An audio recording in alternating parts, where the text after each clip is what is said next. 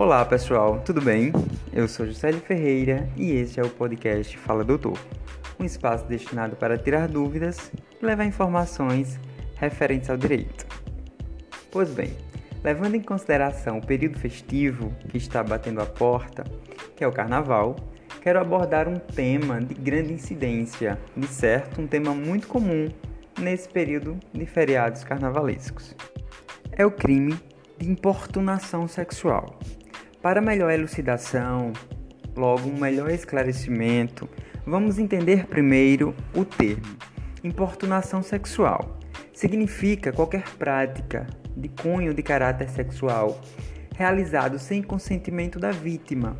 É caracterizado pela realização de ato libidinoso na presença de alguém de forma não consensual, com o objetivo de satisfazer a própria lascívia ou de terceiros.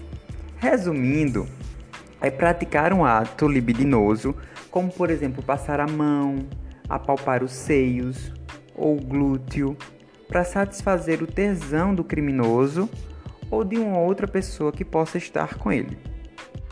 Logo, eu não posso, pelo simples fato de estar em uma festa, sair abraçando, passando a mão, me esfregando em qualquer pessoa, achando que isso é algo comum, que não é. É um crime e merece todo o respaldo legal e vai ser punido com todo o rigor da lei. É importante que saibamos também que o crime de importunação sexual ele é um crime subsidiário.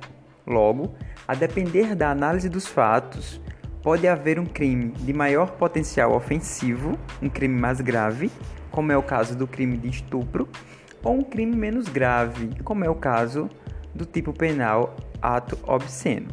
Tudo vai depender do contexto, das partes que estão envolvidas do caso concreto. É um crime de ação penal pública incondicionado, assim, o dono dessa ação será o Ministério Público. É um crime que fere a liberdade e a dignidade sexual. Precisamos saber que não é não. A sociedade evoluiu e precisamos acompanhar todo esse contexto. Por fim, reitero a necessidade de buscar sempre bons profissionais, uma vez que é de fundamental importância. Um abraço e até breve.